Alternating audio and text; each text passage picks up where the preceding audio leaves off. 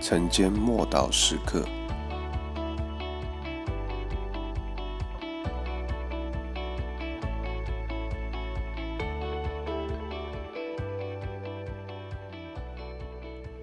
不幸的力量。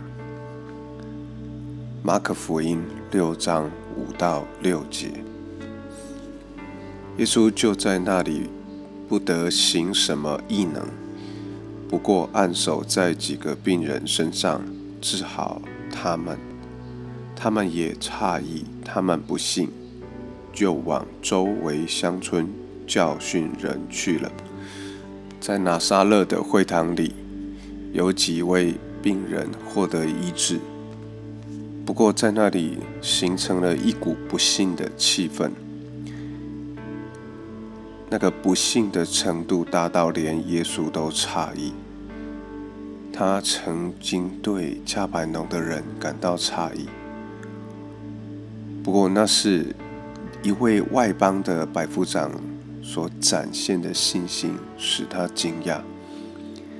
在拿撒勒，耶稣惊讶的是，在这里的人缺乏信心，不幸就像一只黑暗的手遮盖了整个会堂，整个。族群，甚至整座的城市，不幸所笼罩之处，没有一个人期待神会做任何事情。神被压缩、被限制，好像成为某一种形式、教条、仪式。不幸的地方也找不到爱心、真诚跟互相往来。对神也没有任何的期待，难怪耶稣在复活之后责备门徒的不幸，因他非常的清楚，不幸、疑惑和怀疑具有破坏力。有些人把怀疑当作一种美德，并且持着怀疑论而感到自豪，但耶稣从来不是这样。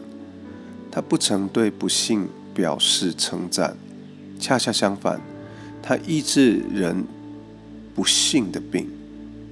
每一个人都在某一点上患上了不幸的症状，就像门徒有时候也会疑惑起来，但门徒从不把疑惑视为一种生活的态度。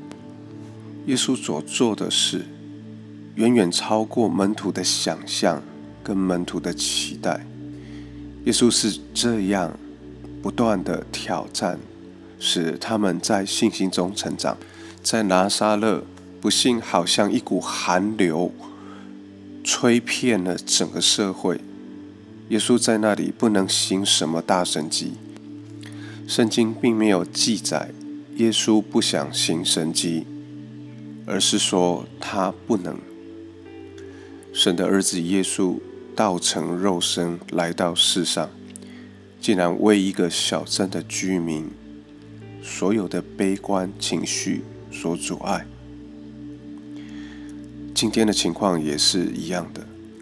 当属肉体的基督徒因着生命中有其他偶像，而不愿意真实专注依靠神，就使耶稣的手无法施展大能。